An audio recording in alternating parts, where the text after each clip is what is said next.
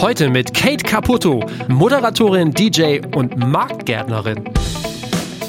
Das hat einen Impact am Ende auch, weil ich irgendwie mir dieses darüber zu reden, ja, wie wichtig das ist, dass wir Dinge nicht mehr tun oder wie wichtig es ist, dass sich Dinge verändern und so, das ist schon cool, ja, wenn man die Möglichkeit hat, im Radio zu sprechen oder, weiß ich nicht, so zwei, drei, vier, fünf Follower bei Instagram hat oder so.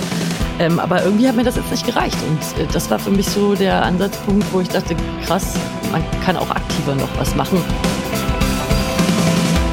Herzlich willkommen beim Redfield Podcast mit Alexander Schröder. Ich freue mich heute, Kate Caputo im Redfield Podcast begrüßen zu dürfen, der in Partnerschaft mit Ticketmaster entsteht. Sie ist Moderatorin, derzeit vor allem beim Berliner Radiosender Flux FN. Sie legt auf, bevorzugt härtere Musik und genauso leidenschaftlich setzt sie sich für Nachhaltigkeit und eine ökologische Lebensweise ein, das auch sehr aktiv jetzt mit einer eigenen Marktgärtnerei in Süddeutschland. Herzlich willkommen im Redfield Podcast. Hallo Alex, hi. Ich freue mich sehr, ähm, dass du heute Zeit hast und in der Vorbereitung äh, ist mir auch nochmal klar geworden, wie viele Interviews du ja geführt hast schon und ich glaube aber selber sehr wenige gegeben. Ähm, hast du genauso viel Lampenfieber äh, wie ich? Vielleicht sogar mehr. Ich glaube mehr. Weil ja. es wirklich so ist. Ich werde nie gefragt nach meinem Befinden, sondern ich habe immer und jahrelang, ach, fast, keine Ahnung, eineinhalb Jahrzehnte lang sogar äh, Menschen immer befragt. Und deswegen weiß ich gar nicht, was ich jetzt, aber ich bin gespannt auf jeden ja, die Fall. Fra die Fragen stelle ich. Mach dir keine Sorgen, mach dir keine Sorgen. Ich kann allerdings sagen, dass äh, ich hatte ja auch ab und zu mal, äh, dann äh, wurde ich interviewt und da muss ich gestehen, auf erstaunliche Art und Weise hatte ich, war ich da ganz relaxed. Also von dem her, du kannst ganz gelext sein. Ja, bin ich auch. Was soll passieren, oder? Was soll denn passieren? Nichts. So ist es, so ist es. Ja. Ich glaube nicht, dass uns die Worte ausgehen. Ich, ähm, ich habe gelesen, dass es anscheinend schon immer dein, dein Kind oder schon, schon seit deiner Kindheit eigentlich ein Traum von dir war, auf der Bühne zu stehen. Ähm, und in diesem Fall ist das auch, glaube ich, mit der Musik losgegangen. Also du hast, glaube ich, schon als Teenager ähm, angefangen, Musik zu machen und auch zu singen, ne? Hm, das stimmt. Es war, Ach komm jetzt, ich lege heute wirklich alles auf den Tisch. Das war super. Ich war ganz kleines Kind und da habe ich meine Eltern mal zu einem Kelly Family Konzert mitgenommen. Es war damals in den 90ern, als die noch mit so hm, Reisebusartigen slash irgendwelchen fahrbaren Bühnen da unterwegs waren in der Republik und da war ich vielleicht so acht oder sieben und da waren dann plötzlich Kinder auf der Bühne gestanden, die haben Musik gemacht und so. Und dann dachte ich, was? Das will ich auch machen. Ja. Hat dann noch ein paar Jahre gedauert, bis ich dann meine eigene Band hatte, aber ja, so fing es an. Okay, cool. Also ähm, da bist du dann auch quasi geblieben, äh, sozusagen, auf der Bühne, so mehr oder weniger seitdem. Mehr oder weniger, also ja, jetzt inzwischen weniger und ich ja. muss auch dein Intro gerade ein bisschen korrigieren, weil ja. ähm, das ist jetzt auch nicht, äh, ist ja auch keine große Sache oder sowas, aber ich arbeite tatsächlich gar nicht mehr fürs Radio. Oh, okay, ja, ja, okay. Da kommen also wir vielleicht gleich nochmal drauf ja. zu. Vielleicht können wir das gleich nochmal erörtern. Ähm, äh, vorher, damit wir auch nochmal so ein bisschen so, also ich meine, du hast ja jetzt alles auf den Tisch gelegt, aber nochmal kurz, du kommst. Du komm, ja, ach Quatsch. Ähm, äh, du, ähm, du kommst, kommst du aus Nürnberg oder aus der Umgebung von Nürnberg? Ja. ja. Ja, okay. bin da, da aufgewachsen, genau. Okay. Ähm, fand ich nochmal ganz interessant, weil ähm, ich hatte ja jetzt in den letzten ähm, Podcasts auch nochmal zwei Nürnberger im Interview mit äh, Oliver Kolb und Axel Ballreich. Und da ist mir dann auch nochmal sehr bewusst geworden, ähm, dass man Nürnberg, glaube ich, auch schnell mal unterschätzt. Hatte ich auch im Interview mit Axel Ballreich ähm, gesagt, denn gerade so was Musik und Kultur angeht, hat Nürnberg ja doch einiges zu bieten gehabt und äh, zu bieten immer noch. Ne? Also wie bist du aufgewachsen? Was, wie erlebt man das dann? Ehrlicherweise bin ich nicht direkt in Nürnberg aufgewachsen, sondern äh, in einem kleinen Dorf 20 Kilometer außerhalb. Und ähm, da habe ich natürlich Nürnberg jetzt als Kind äh, nicht so als Schmelztiegel erleben können, weil ich halt hier auf dem Dorf aufgewachsen bin. Und später dann als ähm, Teenagerin, beziehungsweise dann, als ich auch angefangen habe zu arbeiten, ja, äh, ich sag mal so, ich bin mit Mitte 20 von hier weg und habe es auch in der Zwischenzeit dann nicht vermisst, weil ich es schon immer sehr langweilig und sehr klein fand. Und ach, wie drücke ich mich jetzt aus, damit ich es mir nicht verscherze bei allen Menschen, aber ich äh, fand die, oh. die, fränkische, ne, die fränkische Mentalität ist eine sehr spezielle, sage ich jetzt mal so. Ne? Und ich habe es ehrlicherweise dann auch mal gut gefunden, hier nicht zu sein. Jetzt bin ich hier wieder zurück und finde es super. Aber ich gehe jetzt auch schon fast auf die 40 zu. Und das ist jetzt irgendwie eine andere, ja. eine andere Voraussetzung, hier wieder äh, herzukommen oder anzukommen. Aber als, als Teenager oder als jung, junge, erwachsene Frau fand ich es ehrlicherweise ein bisschen langweilig. Ja. Okay. Vor allem, wenn man dann auf zum Beispiel härtere Mucke steht. Das ist schon mal so ein Anfang gewesen. Man musste immer nach München fahren, wenn man irgendwelche coolen Konzerte angucken musste und so. Das war halt immer einfach so ein Weg, weil Nürnberg auch speziell bei so Genre-Geschichten dann immer umschippert wurde von den geilen Bands damals. Ne? Ja. Also diese Emo Chorzeit und so, da war ich voll mit am Start oder ganze New Metal Geschichte und so. Da waren die Bands halt einfach nicht da und wenn du keinen ja. gehabt hast oder wenn niemand gefahren ist, dann bist du halt auch nicht hin. Und, okay, ähm, ja. Das war so ein bisschen immer der Struggle. Verstehe, verstehe, okay. Und wie bist du dann zum Radio gekommen? Also war das dann so der nächste logische Schritt für dich? Ähm, ich weiß nicht, nach der Schule dann wahrscheinlich. Mm, ja, nicht direkt. Also ich habe äh, während der Schulzeit angefangen, habe schon eine Band gegründet. Ähm, wir haben damals Ska gemacht, was man halt damals so äh, Anfang der 2000er so gemacht hat. Und ähm, genau, und mein Plan war eigentlich dann ganz fest, irgendwie Rockstar zu werden, ganz klar. Also, was soll man sonst machen, ne? Richtig. Wenn man irgendwie auch nicht ähm, ja, angebunden sein will an so einer, in, in, in so einem kleinen Ort oder so, dann möchte man raus und ähm, die Band war cool und wir sind auch recht viel unterwegs gewesen. Und der Radioweg, der hat sich mir dann auch echt erst eröffnet, weil ich gar nicht wusste, was ich machen soll mit meinem Leben. Dann sitzen einem ja irgendwann dann auch die Eltern so ein bisschen im Nacken, ne? die ja. sagen, Kind, du musst irgendwann was Anständiges lernen und so. Und dann habe ich mich immer so imaginiert, äh, habe mich vom geistigen Auge gesehen, wie ich in so einem Büro sitze. so, oder also im Einzelhandel oder so, ey, no offense und so. Das, aber das für mich persönlich war das überhaupt nichts. Ne? Und dann habe ich so ein bisschen rumgejobbt und äh, immer Auftritte gespielt und war auch ganz okay. Ja. Ich habe Geld verdient, war alles gut. Ähm, äh, aber dann habe ich mal eben durch ganz blöden Zufall bei der Jägermeister Rockliga damals, also ich weiß nicht, ob das Leuten heutzutage noch was sagt, aber ja. gab ja früher so eine, so eine Art Band-Contest oder so, ne, von, von Jägermeister. Und da hat mich dann so ein kleines oder so ein Magazin, Kurt-Magazin heißt das, oder ich weiß gar nicht, ob es das hier noch gibt, auf jeden ja. Fall, die haben sich so ums Nachtleben gekümmert hier in München und in Berlin, äh, in Nürnberg, mein Gott. Und ähm, da, der eine war Stammgast in der Kneipe, in der ich gearbeitet habe und meinte dann so, hey, du kennst dich auch mit Musik ein bisschen aus und so, was Musik, magst du da hingehen und für uns in die Jury und dann so einen kleinen Artikel drüber schreiben? Und ich so, pff, klar, ne, war ich irgendwie 18 oder 19, 19. Und da bin ich dahin und habe einen äh, Mitjuroren kennengelernt, der seinerzeit eben bei dem Sender gearbeitet hat, bei dem ich dann auch später angefangen habe. Und dann hat der zu mir gesagt, ey, magst du nicht mal ein Praktikum bei uns machen? Und ich so, what? Beim Radio? Voll krass und so, ich weiß auch nicht. Und dann hat sich tatsächlich, weil ich mich ewig nicht getraut habe, da eine Bewerbung hinzuschreiben, hat sich dann tatsächlich jemand von dieser Radiostation bei mir gemeldet, weil Ach. Ja. ja. also da war auch schon der Struggle real, dass äh, eben Praktikanten, die oder Praktikantinnen, die eben unbezahlt Dinge tun, eben jetzt auch nicht wie Sand am Meer vorhanden sind, ne? obwohl das ja ähm, vielleicht so ein Job ist oder eine Sache, in der viele Menschen gerne arbeiten würden oder so, aber auf jeden Fall haben die dringend Praktikantinnen gesucht und ich bin dann halt eben zu einem Vorstellungsgespräch gegangen und ja, der Chef, der wollte mich nicht, weil ich hatte damals feuerrote Haare und war dem ein bisschen zu punkig und zu rockig äh, angehaucht. Aber die Redaktionsleiterin damals, die fand mich ganz toll und die war auch Sängerin in der Band und so. Und wir haben da sofort so ein bisschen gebaunet und dann hat die sich total für mich eingesetzt und plötzlich war ich da Praktikantin beim Radio. Und ja, so fing das ja. an. Okay, du, du bist Praktikantin geworden. Später hast du dann, glaube ich, ein Volontariat gemacht. Und mhm. auf einmal äh, äh warst du quasi hinter dem Mikrofon, ne? Hm. Ja, war ich ja schon die ganze, also hinter Mikrofon zu sein, das hat mich noch nie wirklich gestört, weil ich habe ja, ja, während der Bandzeit natürlich auch immer ja. hinter Mikro. Ich wusste, wie meine Stimme klingt. Ne? Wir hatten damals auch schon Aufnahmen gemacht und so. Also das ist ja so ein Ding, was viele Leute immer dann, wenn sie ihre Stimme zum ersten Mal hören, dann so, oh Gott, wie klingt das? Bin doch nicht ich. Und so. Mir war das ehrlicherweise total egal und ähm, habe dann auch schon gleich während des Praktikums gemerkt, dass mir das auch liegt. Ja, also mich stört das nicht. Weiß ich nicht, auch mal irgendeinen Quatsch zu machen vor dem Mikro oder ich habe auch dann ganz schnell gemerkt, dass mir das Produzieren total leicht fällt. Ich habe ja dann auch eine duale Ausbildung, also das Volontariat nicht nur als Moderatorin, Redakteurin, sondern auch als Radioproduzentin gemacht. Und, ah ja, okay. Ähm, mhm. Genau. habe dann auch während meiner Praktikantinnenzeit schon irgendwie Comedies produziert und so. Und ähm, ja, und das äh, hat mir irgendwie, da habe ich dann gemerkt, ach krass, das fällt mir jetzt gar nicht schwer. Das macht mir Spaß, alles ja, cool. So. Also von der Pike auf das gelernt dann wirklich. Mhm. Ja, Ja, also okay. was man, ich habe ja bei so einem CHR-Radio gearbeitet, ähm, also Contemporary Hit Radio heißt das. Ja, Ähm, das ist ein, ein Popsender sozusagen, wenn man es jetzt mal runterbricht.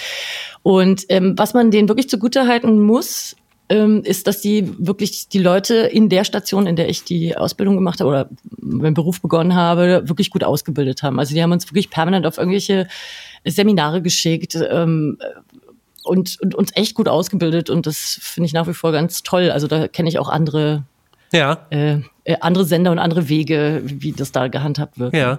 Gibt es dann auch eine gewisse Sprachausbildung? Wir haben, äh, ja, jede Woche haben wir, Okay. ähm, ja, äh, wie ist das immer, Sprechtraining gehabt. Und das ist natürlich in der Geschichte, wenn ich jetzt hier in Franken bin und mit Leuten spreche, die sagen, Sie sind aber nett für da, gell? Und dann sage ich, ja, doch. Weil, also, der fränkische äh, Dialekt, muss man schon mal sagen, so charmant er vielleicht für manche klingen mag, ist ja auch eine, so eine Art Sprachfehler, weil das R hinten rollen und nicht vorne rollen und so. Das ist, äh, das gefällt vielen Leuten schwer, die aus dieser Gegend kommen. Und Ja. ja, ich Okay. hab's, glaube ich, nicht mehr. Ich weiß nicht. Ich glaube nicht. Also ich hätte es jetzt nicht, also äh, das, bin- das wäre tatsächlich auch eine Frage von, von mir gewesen, ja. Ja, also das, das ähm, ja, da haben die sehr drauf geachtet. Also wir haben da wirklich tolle Ausbildung genossen und es war, war, war gut und war wichtig. Ja. Und dann hast du äh, viele Jahre ja auch Radio gemacht und ich glaube, so ähnlich allumfassend wie die Ausbildung war auch wirklich dann die, die Sendung durchlaufen, ne? So von der Morning Show bis zur Late Night Show, glaube ich, ne? Also so das volle Programm. Ja, es war alles dabei. ja, es war wirklich alles dabei. Ich bin tatsächlich in meiner Volontariatszeit, ähm, das ist ja also eine zweijährige Ausbildung für alle, die das jetzt nicht wissen so genau, also beim Radio zumindest so, ne? Ich habe jetzt kein Journalismusstudium oder so gemacht. Es gibt ja inzwischen, glaube ich, auch schulische Ausbildungen zur Moderatorin oder so, ne? Das kann man auch machen. Ähm, aber das ist eine zweijährige Ausbildung, in der man sehr wenig Geld verdient und sehr viel macht Ja. und alles machen darf äh, äh, oder beziehungsweise ne, sehr viel machen kann. Und während dieser zweijährigen Ausbildungszeit hat dann die Morning Show gewechselt bei dem Sender, bei dem ich angefangen habe. Und dann äh, wurde ich gefragt, ob ich nicht äh, der zweite Part äh, eines Zweierteams der Morning Show werden will. Und das war natürlich der Wahnsinnsritterschlag, weil ich war ja noch gar nicht fertig eigentlich. Ne? Und bin dann da gleich so ein bisschen ins kalte Wasser geworfen worden, weil die Morning Show ja schon immer die Sendung bei einem Radiosender ist, auf Ja, die das meiste stimmt. Augenmerk gelegt wird und wo die meiste Promotion hintersteckt und einfach die, die wichtigste Show des Senders ist. Also, Ja. genau. Was hat deine Das war- Familie dazu gesagt? War das etwas, wo die, wo sie dann gesagt hat, jetzt macht das Mädchen was Vernünftiges, jetzt ist Nee. alles gut? Oder war das wirklich so, oh Gott, oh Gott? Also ehrlicherweise weiß ich gar nicht, ob die so, sogar nicht froh waren, dass ich eben von diesem, ich muss jetzt unbedingt hier mit Musik und äh, Ja. ne, also weil das ja vielleicht dann noch brotlosere Kunst ist in manchen Augen, ne, Musik zu machen und so. Aber äh, ja, also es war schon eine war schon okay, ne? Die haben sich auch gefreut und äh, die, die, aber die ersten Verträge, die ich da hatte, die waren natürlich auch wahnsinnig unterbezahlt und äh, also vom vom Arbeitspensum her, dass ich da abgerasselt habe jede Woche, das war schon übel einfach. Aber ich war weg von der Straße, habe viel erlebt und die waren dann einfach zufrieden, dass ich was mache, was mir Spaß macht. Ich habe da nämlich noch eine ganz äh, lustige Anekdote äh, gefunden. Da, dass, dass du und dein Co-Moderator, dass ihr eines Tages eure Großmütter die äh, Sendung habt übernehmen lassen. Das fand ich total cool. gegoogelt auf jeden Fall. Wow. Ja, gut. findet man das denn noch? Das ist super lange Im her. Internet. Ja, das vergisst ja nichts, ne? Das fand ich total witzig. Jetzt habe ich gedacht, so, vielleicht fand es die Familie doch besser, als sie dir gesagt hat. Also ich sagte immer so, ich glaube, das müsste ungefähr sowas wie 2006 oder so gewesen sein. Und meine Großmutter, die sagt mir das heute noch, fast jedes Mal, wenn ich da bin. Weißt du noch? Das war so schön.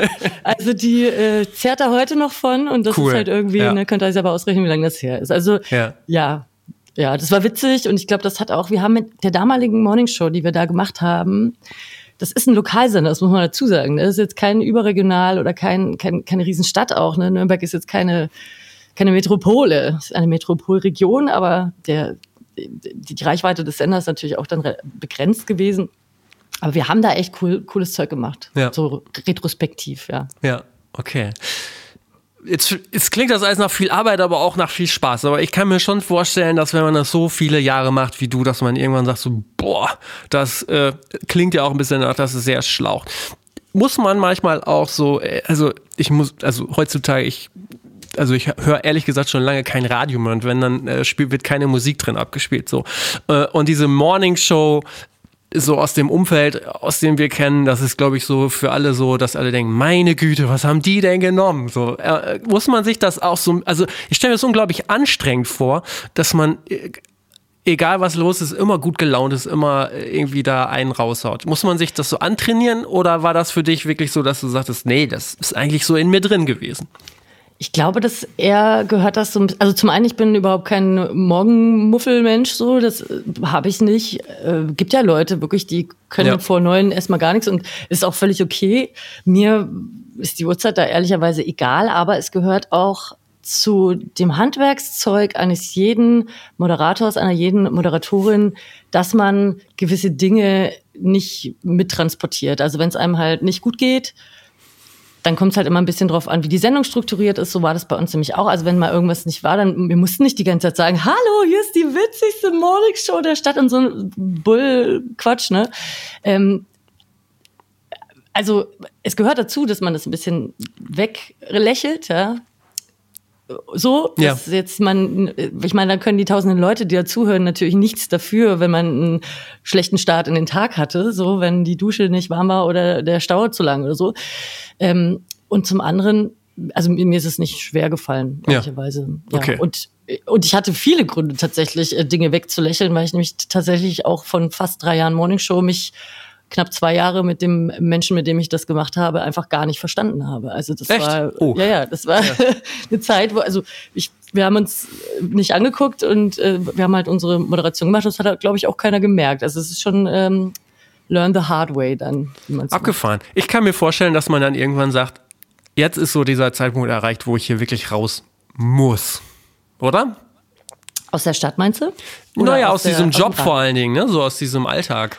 Ähm, ja, also ich glaube, den Punkt, ähm, ja, also, also nee, weiß ich nicht. Es gibt wahnsinnig viele Menschen, die denselben Job machen, die das seit Jahren, Jahrzehnten machen und das total super finden und das Klang jetzt aber nicht so bei dir. Bei mir war es nicht so. Nee, ja. ich habe äh, dann, ich habe dann bin nach Berlin gegangen, äh, 2011, glaube ich. Bei, ähm, habe dann bei so einem Rocksender gearbeitet und ähm, habe dann nach einem Jahr wieder zu einem anderen Sender gewechselt. und ich ähm, habe dann erst aufgehört tatsächlich, als ich dann wirklich äh, mit einem mit einer riesenfetten Depression, also mit einem Burnout da niederlag und einfach gar nichts mehr konnte. Mhm. Und dann wurde mir auch von Seiten des Senders, wurde mir dann gekündigt, Uff, weil ich zwei ja. Wochen lang krank geschrieben war oder vielleicht lass es drei gewesen sein, aber das ist halt da nicht drin, wenn alles so knapp kalkuliert ist und dann wurde mir halt äh, gekündigt, und, äh, während es mir wirklich wahnsinnig schlecht ging und so. Und das war dann der Punkt, wo ich dann wirklich dachte, vielleicht hätte ich schon viel früher aussteigen müssen mhm. aus dem Job, um mal wieder ein bisschen mhm. neuen Input zu bekommen oder einfach mich mal kurz wieder runterzufahren ja. nach so viel Arbeitspensum. Hattest du denn bis zu dem Zeitpunkt so deinen beruflichen Werdegang äh, auch so ein bisschen geplant oder ist das eigentlich alles immer nur so passiert, passiert, passiert? Äh, voll passiert, also passiert, okay. also mehr ja. als, also ich habe überhaupt nicht, ähm, nee, ich habe das gar nicht gibt, das kam alles wahnsinnig überraschend. Also es gibt mhm. ja auch Menschen, und die habe ich viele also viele kennengelernt tatsächlich in der Zeit, die wirklich ganz unbedingt zum Beispiel zum Radio wollen. Ganz unbedingt. Und die haben da wirklich, ich war auch bei so einem Aus- und Fortbildungskanal, kurz bevor mein Volontariat angefangen hat und so. Und da waren so Leute, die, die das, die das wirklich wollten. Die wollten unbedingt Moderator sein oder Moderatorin. Und ich wollte das nicht unbedingt so, ne? Aber ich fand es halt schon cool. Ich hatte da schon Bock drauf. Aber es war jetzt nicht so, dass ich mein Leben lang gedacht habe, also ich muss auf jeden Fall Moderatorin werden, weil was anderes kann ich nicht. Mhm. Ähm, und ich glaube, diese Leichtigkeit und dieses sich da nicht groß drüber Gedanken zu machen, das hat mich da auch so ein bisschen reinge, rein driften lassen in, in diese ganze ja, Branche oder in das ganze Arbeiten. Ne? Ja. Wie bist du denn selber dann wieder äh, aus, aus diesem Tief rausgekommen? Wie, wie konntest du dann auch beruflich weitermachen? Na, selber gar nicht. Ne? Also wenn man da so tief drin hängt, da braucht man auf jeden Fall Hilfe. Das ist mhm. eine ganz wichtige äh, Sache. Da habe ich tatsächlich in dem wirklich sehr großen Notfall, in dem ich da äh, drin steckte, gesundheitlich, ähm, auch schnell Hilfe bekommen, glücklicherweise. Und ähm, bin dann erstmal aus dem Beruf raus, auch aus der Festanstellung, in der ich immer war. Was ja auch schon mal ein bisschen scary ist, möchte ich sagen. Ne? Also wenn man Voll. plötzlich aus so einem ja, also da stand ich so vor, vor ganz vielen Fragen und vor so Scherben, so was mache ich denn jetzt? Ich kann jetzt nicht und zu einem anderen Sendern will ich eigentlich nicht und oh Gott, oh Gott, jetzt, was, was mache ich denn? Aber ich habe schon seit 2011 dann auch immer aufgelegt und hatte dann so ein bisschen ne, die Möglichkeit auch ein bisschen was anderes zu machen und so. Ähm, genau, hab, äh, bin dann eben durch um da wieder anzuknüpfen, bin dann durch wirklich äh, Psychotherapie und habe dann auch wirklich eine Zeit lang Antidepressiva genommen, so zwei Monate oder so, habe mir aber dann gedacht, so, ey, sorry, das kann's halt aber jetzt auch nicht sein, ne? wenn man dann so, so betäubt und so, Ja. äh, ist mir alles egal und so durchs, durchs Leben rennt, das war mir dann auch nichts und dann habe ich auch relativ schnell mir wieder was gesucht, bin dann auch wieder in die nächste Sache reingerutscht, auch so voll auf blöd und ja, so. Ja. Viel zum Thema Planung. Du ähm, hast äh, gesagt, du hast dann aufgelegt. Ähm, Ist das so auch so dieser Zeitpunkt, wo du äh, diesen, diesen Künstlerinnennamen noch zugelegt hast? Bist du, bist du Nee. da zu Kate Caputo geworden? Oder wann bist du zu Kate Caputo geworden? Ja, weil das, also Kate hat, der Name Kate hat überhaupt nichts mit meinem echten Vornamen zu tun. Ja. Also gar nicht, weil alle immer denken, hast du eigentlich Katrin oder so? Nee, also wirklich gar nicht. Ich heiße schon Kate Caputo. Also meine letzte Band-Konstellation sozusagen, die ich hatte, die hieß äh, Willy Tanner. Und das ist der von Alf, ne? Der, Ja, ja, klar. Sozusagen der Ziehvater da von Alf. Und ähm, dessen Frau heißt Kate Tanner. So. Und das muss irgendwann sowas wie 2003 oder so, wann war MySpace? Ich weiß es nicht. irgendwann war MySpace gute und dann musste Frage. man sich ja immer so lustige Namen geben und Ja. so. Und dann hieß sie eine Zeit lang irgendwie Kate Tanner. Und ähm, ich fand aber auch Life of Agony früher immer ganz toll. Und Keith Caputo, heute Nina Caputo.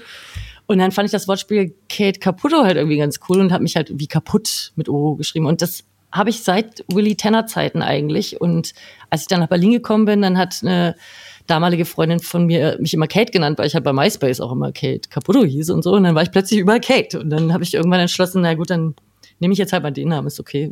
Aber ist dann mehr für dich, auch jetzt so aktuell, mehr wirklich wie so ein Spitzname, als wirklich wie so ein ja, Künstlerinnenname, so ein Charakter Genau, oder wie auch immer. Ja, es ist ein Charakter. Also Kate Caputo ist mein Stage-Name tatsächlich. Und Ja. wenn ich jetzt, also ich bin ja jetzt ähm, knapp über ein Jahr wieder, also in, in, in der neuen Aufgabe, der ich mich verschrieben habe. Und hier nennt mich niemand Kate eigentlich. Also weil ich ja erst in Berlin richtig dann zu Kate Caputo wurde. Ja, ja.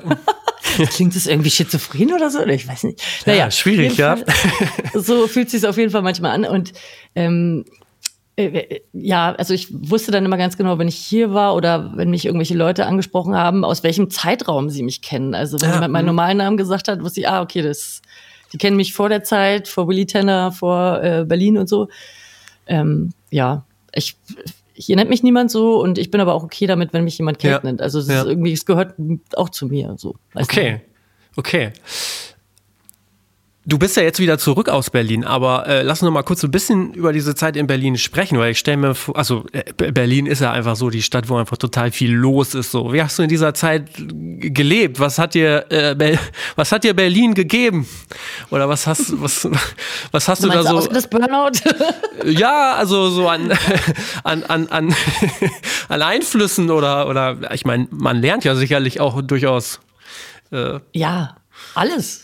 Also Ja. Mhm. alles. Ne? Es äh, war, war ein Jahrzehnt krassester Erfahrungen, wildester Zeit tatsächlich auch. Also es war wild teilweise, wenn ich da jetzt so drüber nachdenke. Ich bin auf jeden Fall Team Entschleunigung gerade, also Ja. auch schon länger. Aber ich habe mir das neulich mal wieder so gedacht, wie ich weiß gar nicht, wie ich das gemacht habe. Ich habe ganz normal Sendung moderiert, eine ganze Woche lang, bin aber ab Donnerstag auch noch jede Nacht auflegen gewesen und zwar vier Nächte und dann am Montag wieder weiter und so. Und das habe ich echt eine ganz gute lange Zeit durchgezogen. Und das mit dem Auflegen hat sich dann auch so ergeben und dadurch habe ich auch so verrücktes Zeug gemacht. Also Berlin war super. Berlin ist aber auch ähm, absolut nicht mehr der, ja, der, der Place to be, Oh. möchte ich sagen. oh, Also für mich persönlich, ich spreche jetzt nicht für äh, Menschen, äh, sondern ich persönlich Ja. sehe das nicht mehr so. Nee. okay. Aber war cool auf jeden Fall. Ja. Äh, äh, äh, wenn ich das so höre und dann in Verbindung mit deinem äh, Künstlerinnennamen ist es natürlich dann auch, äh, es, es hat fast schon etwas äh, Destruktives. Oder? Äh, also ja, maybe. Okay. Ich habe ich hab, äh, auch manchmal mir Texte irgendwann ganz viel später wieder angehört, die ich früher mal geschrieben habe für meine Bands ähm, und habe mir dann gedacht, okay, ich war wahrscheinlich schon immer eher Team Team, äh, wie, jetzt nicht sagen Team depressiv, aber äh, im, im Team ist alles jetzt irgendwie schwer. Ne? Also mhm. Also ich bin schon immer so eher die Last auf den Schultern, der Weltschmerz oder wie man das auch nennen mag. Ne? Und ähm, wahrscheinlich, maybe ist äh, dieses Kate Caputo ja. auch deswegen immer mir so nah gewesen, weil es halt irgendwie alles schon gepasst ja. hat. Okay. Ja. Ähm, ein Schritt, den du ja dann auch später nochmal gemacht hast, ist vom Radio ins Fernsehen dann tatsächlich auch nochmal zu gehen, wo mhm. ja jetzt jeder sagen würde, na klar, ist ja der nächste Schritt so äh, in, der, in der Karriere sozusagen. Äh, man, man hört nicht nur die Stimme, sondern man sieht auch die Person. Ähm, das war allerdings, glaube ich, nur ein relativ kurzes Intermezzo, ich glaube ein gutes Jahr. Mhm. Wie war das für dich im, im Fernsehen? Du bist zu Joyce gegangen. Ja, ähm, der Name ist übrigens auch nur noch so geläufig, ja. oder wahrscheinlich heutzutage nur noch so geläufig, weil es da mal so ein ganz, ähm, ja doch im Endeffekt sehr witziges Interview mit Moneyboy gab. Das habe nicht ich geführt, aber das ja. ist, glaube ich, so den meisten Leuten in, in diesem Kontext irgendwie noch ein Begriff. Entschuldigung. Äh, ich bin auch tatsächlich nach diesem Depressionstief, ja. äh, war, war dann das Fernsehen mein nächster Step. Also Ach, ja. auch, auch irgendwie so, wo ich mir jetzt im Nachhinein denke, naja, hätte jetzt vielleicht auch nicht gebraucht. Ähm, die, die, dieser Fernsehsender, der sehr viel online gemacht hat und so, der ist dann auch ähm, ja, insolvent gewesen nach ja. knapp einem Jahr. Ich bin mhm. kurz vor, oder nach ein bisschen über einem Jahr, nachdem ich dort war. Und ich habe da vorher noch den Absprung gemacht, weil ich irgendwie dachte, also irgendwie also hier kommen überhaupt keine Einnahmen rein, hier gibt's keine Werbung und mhm. irgendwie ist hier alles echt sehr chaotisch und so. Und dann dachte ich, nee, also irgendwie will ich nicht zur Insolvenzmasse werden bin dann schon vorher gegangen und kurz drauf ist das tatsächlich aufgekauft worden und dann auch ganz tragisch und komisch irgendwie zu Ende gegangen. Leider war eigentlich nett gemeinte Geschichte, aber im Hintergrund auch ja. ähm, nicht so, ja. weiß ich jetzt nicht, was da so alles war. Ich habe da nicht so viel hinterfragt dann am Ende, weil ich das ja. Aber es ist ganz interessant, dass du dann auch sagst, so, naja, im Grunde genommen eben dieses, ah, ich nehme dann auch mal so gerne, gerne in Anführungsstrichen die, die Last so auf meine Schultern so und gleichzeitig, wenn man dich dann so sieht, es gibt ja durchaus auch noch äh, ähm, Interviewmitschnitte aus dem Fernsehen zu sehen. Äh, wo weiß ich auch nicht, wo man äh, oh, Videos nee. im Internet guckt. Ähm, äh, und da denkt, denkt man sich so, ah, krass, ey, die kannst du ja überall hinstellen. Die ist ja total so extrovertiert offen und äh, da gab es ja dann auch diese Rubrik schmutzig und indiskret, wo man denkt so, oh, puh, ähm, oh. was fragt dachte, sie die Menschen? Also fällt, fällt dann so, also macht man das dann einfach, weil man es machen muss oder hast du da auch zu dem Zeitpunkt gesagt, ey komm, pff, ja. das macht ich, mir doch alles nix. Ich glaube, das war eine Mischung aus beidem. Ähm, ja. Pass auf. Also ich möchte das hier an der Stelle, weil ich weiß nicht, ob ich jemals wieder in einem Podcast rede oder so viel über mich, aber ja. ich will das, weil es gibt aus genau diesem Format gibt es so kleine Mitschnitte, die komplett aus dem Kontext gerissen sind auch teilweise, ähm, die dann in irgendwelchen Handwerker-WhatsApp-Gruppen rumgeschickt wurden. Da oh. ging es ums, äh, ums, ich, ich ist ja wurscht jetzt, ne? Ja. Lassen wir es mal familienfreundlich. Ähm, ich habe diese Rubrik von einem Kollegen übernommen, der ähm, von der den Sender verlassen hat und dann hat wurde gefragt, wer will das machen und so und ich war eh so, hey, ist mir scheißegal, okay, ja, drauf geschissen mache ich schon und so. Und ähm, ja, wenn ich es mir jetzt aussuchen könnte, ob diese Clips noch online sein müssten, dann würde ich sagen, nee. Andererseits also wenn ich jetzt in meinem Garten stehe, fragt mich da keiner danach, deswegen ist es ja. egal.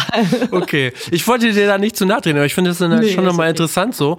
Ähm, auf den Garten kommen wir noch später, aber vielleicht, äh, wir sind ja hier auch ein Musikbranchen-Podcast, vielleicht können wir dann doch nochmal den, den äh, Schwenk kriegen zu Musik und den ja. vielen Musikinterviews. Du hast natürlich auch, ich hatte es eingangs schon gesagt, viele Interviews ja auch äh, geführt mit, mit Künstlerinnen und Künstlern. Und hast da ja eigentlich auch einen ganz guten Überblick, was geht, was nicht geht, wie ja, die Künstlerinnen und Künstler so darauf reagieren. Vielleicht noch mal so ein bisschen einen Schritt zurück. Du, du bist ja jetzt seit vielen Jahren auch Teil der Musikmedienbranche. Wie ist dein Blick darauf? Fehlt dir, fehlt dir, fehlen dir Formate, fehlen dir Medien? Wie ist so, wie, wie siehst du das mit den Interviews, ähm, ja, mit den Künstlerinnen und Künstlern? Hm. Ist das immer so spannend? Ob es spannend ist, also ob es, äh, also, hm, fehlt mir was. Oder also, vielleicht nochmal anders, vielleicht nochmal anders. Ja. Ähm, das ist was, mit dem beschäftige ich mich auch eigentlich sehr viel. Ich war jetzt letztens zum Beispiel auch beim Reeperbahn Festival, da wird eigentlich immer gesagt, ah, eigentlich fehlt noch so, es fehlen eigentlich so, so richtige Musikpodcasts, wo man über Musik spricht, ne? Oder äh, auch dann dass es einfach zwar viele Interviews zum Teil gibt mit Künstlerinnen und Künstlern, aber oft geht es dann nur, und wie sind die neuen Songs? Ja, die sind natürlich die besten, so. Und wie war es im Studio da? Das war richtig krass. So, dass, dass, dass man immer so das Gefühl hat, da fehlt so viel, da fehlt vielleicht Story oder wie auch immer.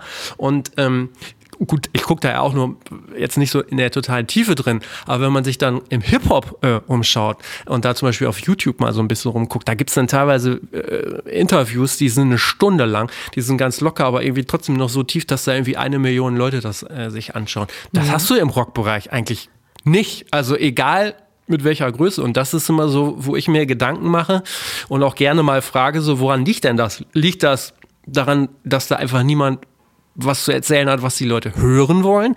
Oder liegt es vielleicht dann wirklich am Format? Vielleicht, hm, ich, jetzt verstehe ich es. Also,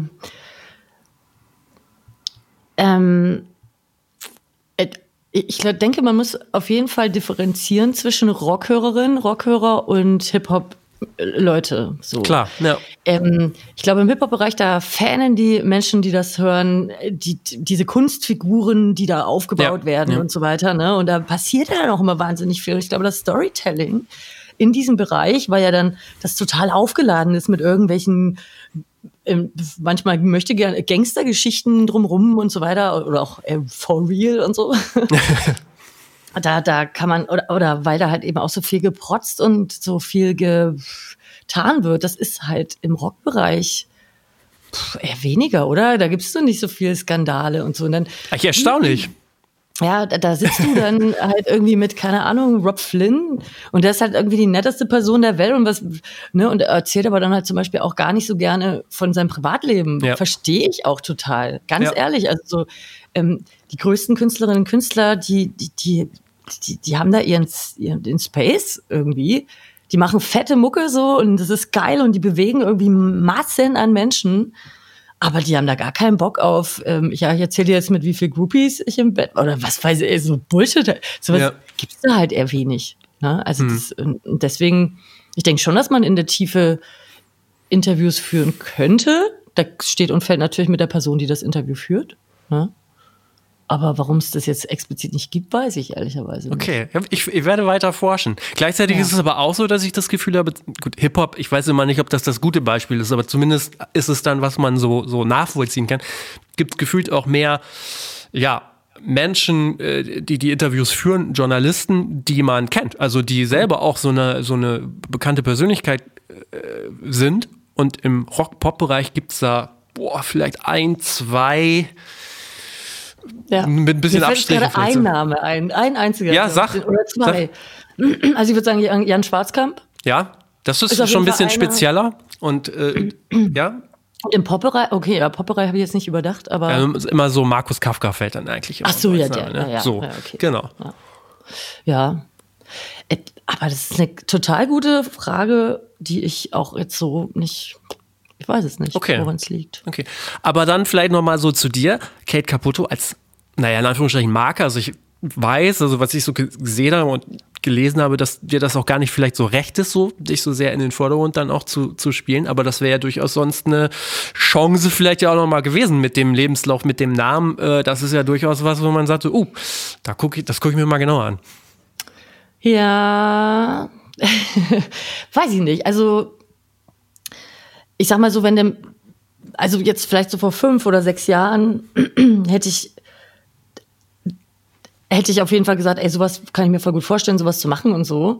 Ähm, hab mich jetzt aber ehrlicherweise auch nie, also weil du sagst Name, ich habe jetzt mich nie als Person gesehen, die jetzt irgendeinen Namen hat oder so, weil ich bin halt irgendwie bei lokalen Radiosendern eine Moderatorin gewesen und leg halt ab und an irgendwo auf. Ne? Und äh, deswegen habe ich jetzt vielleicht nie drüber nachgedacht, sowas zu machen. Oder, nee, weiß ich nicht. Aber auch so, Nee. stand, stand jetzt so, ne? Also ich, da hast du, äh, nehme ich das so wahr, dass du eigentlich sagst so, ach komm, äh, ich bin jetzt auf Instagram, da verbreite ich äh, jetzt so, da kommen wir gleich noch drauf, so einfach andere Botschaften und äh, das reicht mir aber auch. Ja, also wenn man es ganz genau nimmt, moonwalke ich mich gerade schon aus allem raus. So ein Okay, bisschen. ne? ja. Also ich mache ja schon, ich weiß nicht, äh, Instagram zeigt ja heutzutage auch gar nichts mehr an und so. Und ich äh, dadurch, dass ich, ich mache da aktiv eigentlich gar nichts mehr. Jetzt unter meinem Kate Caputo-Profil so richtig. Was ich mal eine Zeit lang sehr viel verfolgt habe, eben das Thema äh, Klimaschutz und so da in den Vordergrund zu rücken, was ich nach wie vor wichtig finde, aber ähm, die Art und Weise, wie ich das gemacht habe, mache ich nicht mehr. Und Nee, ich, ich will eigentlich so diesen Vordergrund, oder was heißt Vordergrund? Um Gottes Willen, das will ich jemand, aber ich sehe mich nicht mehr in der Position, Okay. zu machen. Ja, okay. Auch wenn man da jetzt sich jetzt vielleicht Sachen verbaut, aber ich muss ja irgendwann mal, man muss man auch mal Ja, ja. Also deswegen auch der Grund, ne, ich bin nicht mehr beim Radio, das war jetzt eher unfreiwillig. Ich hätte meine Klimasendung gerne noch weitergemacht, aber die wurde von anderer Seite dann nicht mehr weiter verlängert. Mm, Die hätte ich jetzt wahrscheinlich noch weitergemacht, aber so ansonsten, wenn jetzt irgend, ich, ich habe da jetzt gerade gar nicht das Hm. Ja. Bedürfnis danach. Aber das fand ich nochmal ganz interessant, weil du ja im Grunde genommen, gut, du sagst, du machst sie nicht mehr, aber du hast sie ja äh, gemacht, 5 vor 12, eine Sendung, die sich dann ja wirklich, also für das, was du vorher gemacht hast, schon sehr oder von dem unterschieden hat. Du hast ja dann eine Sendung gemacht, wirklich über Umwelt- und Klimaschutz und hast dir eigentlich so jede, jede Sendung so bestimmte Themen oder ein bestimmtes Thema rausgesucht, mit Leuten gesprochen, das so auch wirklich in der Tiefe dann behandelt. Genau, das war mir auch wahnsinnig wichtig und ich bin schon 2013 durch eine einzige Aktion, die ich gemacht habe für meine damalige Sendung, da hatte ich noch so eine Late Night oder so eine Abendsendung, ähm, da habe ich mal versucht, eine Woche auf Plastik zu verzichten. Das wurde mir neulich mal bei Facebook, als ich Facebook wieder aufgemacht habe, wurde mir das als Erinnerung angezeigt. Deswegen weiß ich noch so genau, dass es 2013 war. Ähm, genau. Und habe da dann in, im Zuge dessen wirklich festgestellt, ach du Scheiße, ja, das ist irgendwie, ne, also man weiß das ja eigentlich auch, ne, mit dem Plastik und so. Und dann bin ich da irgendwie auf dieses Thema gekommen und da dann zum Thema Klimaschutz gekommen, nach und nach. Ne? Wenn man sich Ja. mit, anfängt, damit zu beschäftigen, mit dieser kleinen, in Anführungsstriche, Sache des Plastiks, ähm, und dann mal weiter zu gucken, ach du Scheiße, das ist ja, das ist ja gar nicht alles und so. Und es, wie, wie riesig dieses Thema ist und mit dem wir uns alle beschäftigen sollten. Und das hat so einen Platz eingenommen in meinem Leben, weil ich das so, das Exen, also wir, unsere Existenz hängt von diesem Thema ab, steht und fällt damit, ob wir Menschen anfangen zu verstehen, was wir auf diesem Planeten gerade treiben. Und ähm, das hat mich dann so vereinnahmt, dass ich alle anderen Themen ehrlicherweise, also sagen wir mal, ähm, wenn du Moderatorin bist irgendwo, ja, dann musst du da auch manchmal Werbung machen natürlich. Ja, ne? Also da gibt's ja. so verkaufte Werbegeschichten. Und wenn ich dann halt für irgendein neues Auto das wieder oder für irgendeinen anderen Sache, die ich ehrlicherweise nicht gut finde, ja, Ja. dann irgendwie so Werbung machen muss, weil ich halt eben bei diesem Sender arbeite oder beim Radio arbeite, da habe ich das dann irgendwann nicht mehr mit mir vereinbaren können. Und deswegen, also waren mehrere Gründe, aber das unter anderem und habe mir dann gedacht, diese Klimasendung und ich bin meinem ehemaligen Sender total dankbar, dass ich das machen konnte über vier Jahre, dass sie mir die Freiheit gegeben haben, wirklich monothematisch, auch wirklich harte Themen, Ja, ja, genau. die sonst wirklich in den Medien viel zu kurz kommen, ähm, äh, oder halt auch keine prominenten Sendeplätze haben oder und und und, ne, ähm, dass ich das machen konnte. Genau. Und ähm, irgendwie hat das jetzt so mein, also den Aktivismus, den ich jetzt betreibe und all das, wie ich jetzt mein Leben dahin strukturiert habe, ähm, schon sehr beeinflusst. Und Okay. das ist äh, ein, ein bisschen mein, wie sagt man, das ist so meine Lebensaufgabe jetzt irgendwie geworden, keine Ahnung. Okay. Machst du denn den, machst du denn den DJ-Job noch? Ja, den mache ich noch. Stell mir, stell mir als, also wir, ich sag jetzt immer, wir kommen drauf, äh, wir kommen jetzt auch wirklich gleich drauf, was du jetzt machst. Aber stell mir als den, den so totalen Clash vor. Einerseits dann auf so einer großen Bühne aufzulegen, auf so einem Festival und andererseits dann die Gärtnerei. Ach so, äh, ja, aber nein, äh, ja. Guck mal, also wir kommen ja jetzt raus hier irgendwie oder sind noch wie, nach wie vor in einer pandemischen Situation. Wir haben äh, irgendwie Corona zwei oder fast drei Jahre, ich weiß gar nicht, wie lange das ist.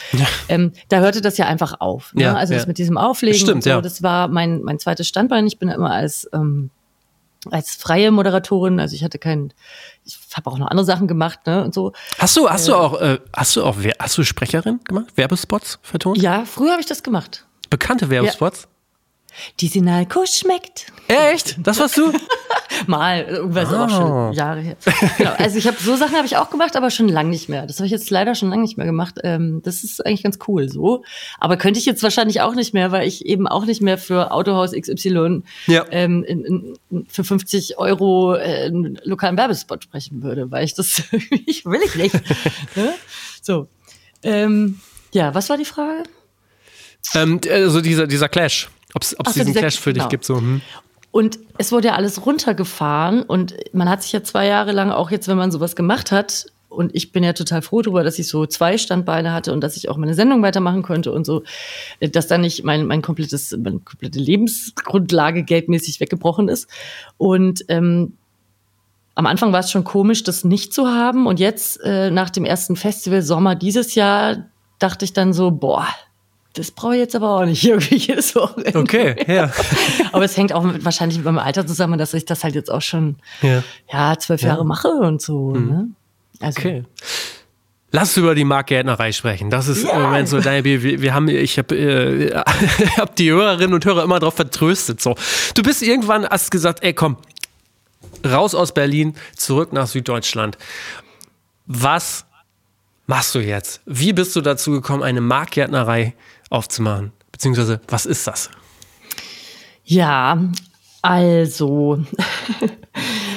ähm, Marktgärtnereien sind kleinteilige Landwirtschaften. Ne? Und das hängt alles, es ist ja wie auf der Welt auch, alles hängt mit allem zusammen. Ähm, der Weg dahin, der war jetzt nicht von heute auf morgen, dass ich dachte, ach geil, ich muss jetzt in die Landwirtschaft gehen, sondern sich, das, das sich beschäftigen mit dem Thema Klima und mit dem Thema der Wichtigkeit, dass sich hier auf diesem Erdball und dass sich gesellschaftlich was ändert, äh, ändert und dass sich in, in unserem System was ändert, in dem wir leben, hat mich persönlich immer wieder zu einem Punkt gebracht. Ich habe mit so vielen Expertinnen und Experten gesprochen zu verschiedensten Themen, wie du vorhin schon gesagt hast, war ja monothematisch meine Sendung für vor zwölf über vier Jahre hinweg. Ähm, und irgendwie lief es bei mir immer wieder auf eine Sache hin. Und ich meine, da wird heute viel drüber gesprochen, auch ne, das Thema Ernährung. Ja ist wichtig. Ähm, Fleischproduktion, Tierindustrie, ähm, absur absurdum, ja.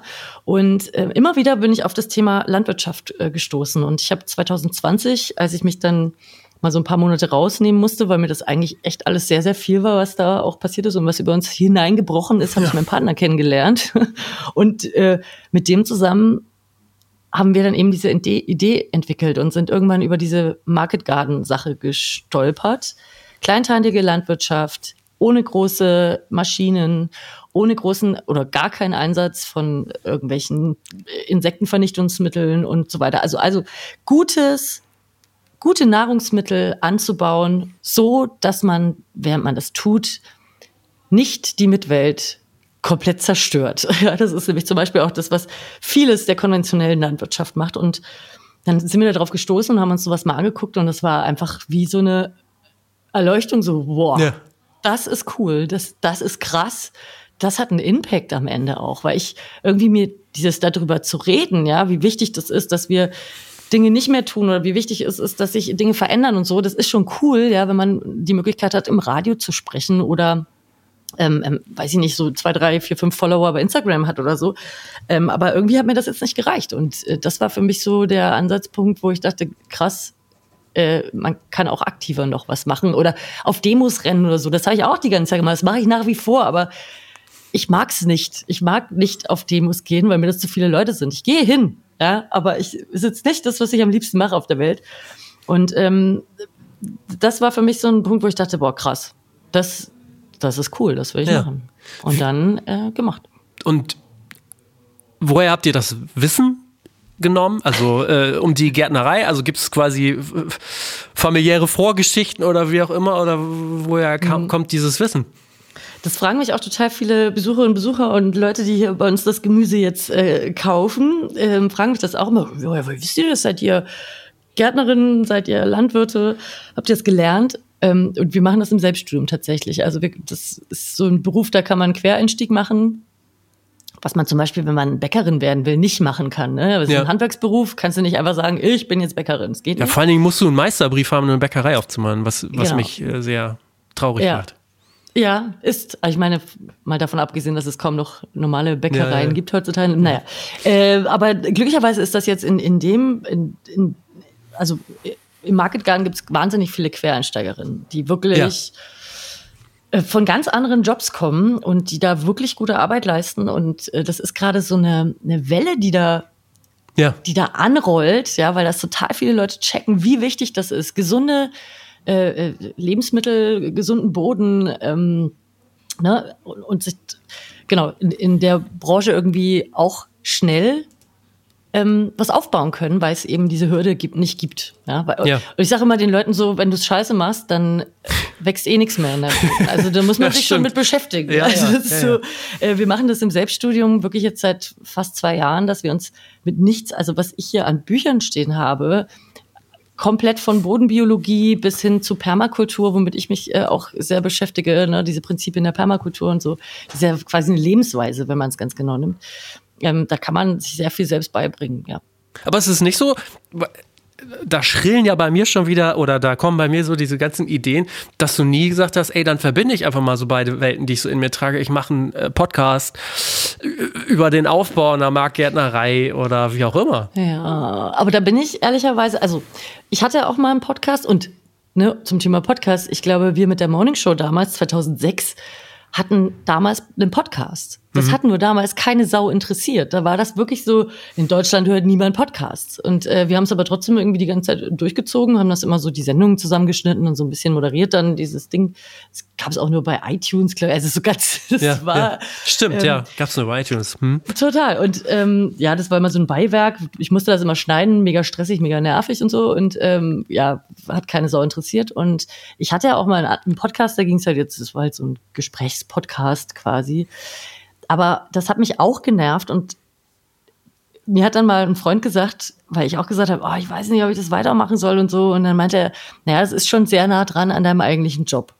Und wenn du halt jahrelang und viel zu viel quasi auch in diesem Job arbeitest, also ich habe jahrelang viel zu viel in diesem Job gearbeitet, ähm, und, und das dann sozusagen noch on top machst, also A, ist es für mich nichts Besonderes gewesen, ja, also weder meine Stimme zu hören, noch mich jetzt vor einem Mikrofon zu expressen, so, das hat mich dann eher genervt, wenn ich das noch zu Hause dann auch noch machen musste. Okay, so. ja, ja.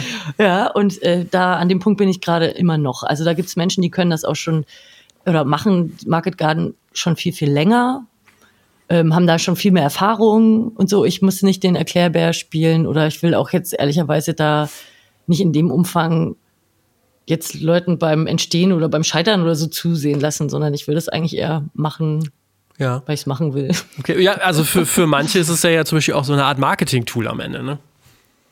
Ja, also wir haben ja eine Insta-Seite und so, da mache ich so ein bisschen, aber ich, nee, nee, dafür sind wir zu klein und Ja. dafür ist es wirklich auch so zu überschaubar. Ich will kein Imperium aufbauen, sondern wir haben uns bei dem Market Garden auch ganz fest vorgenommen, wir wollen natürlich wachsen.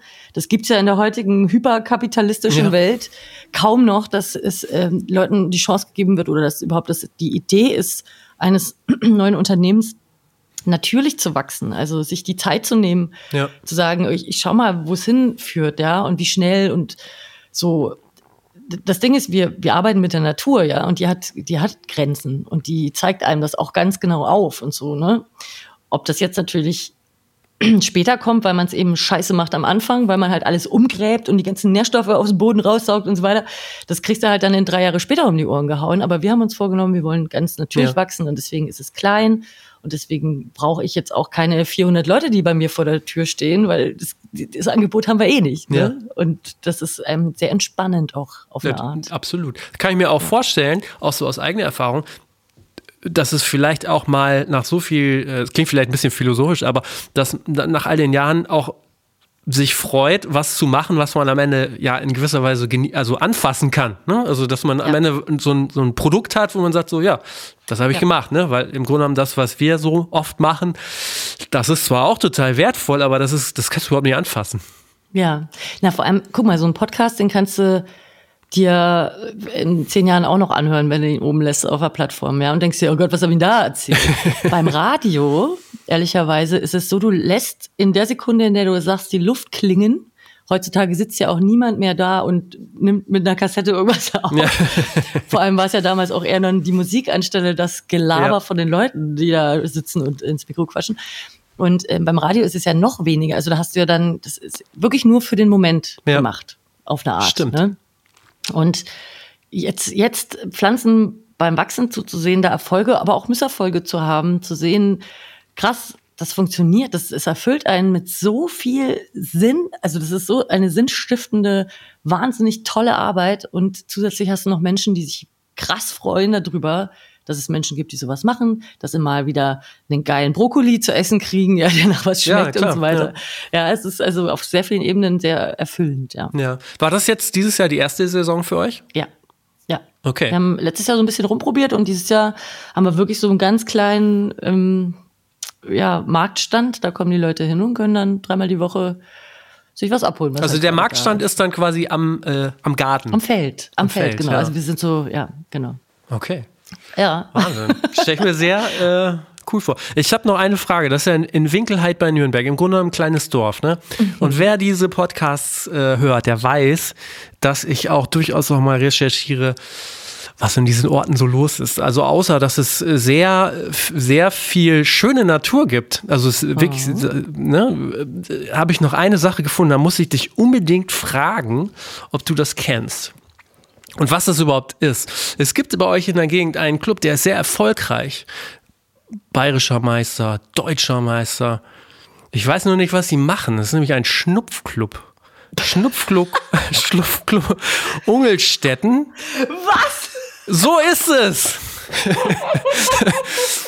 Was? Und ich dachte, das ist, ich dachte, das ist so ein, so ein fränkische, bayerische, wie auch immer, Tradition. Ich habe gar nicht so richtig rausgefunden, was das ist. Und ich dachte, also, vielleicht du als Eingeborene kannst mir jetzt erklären, was man da macht.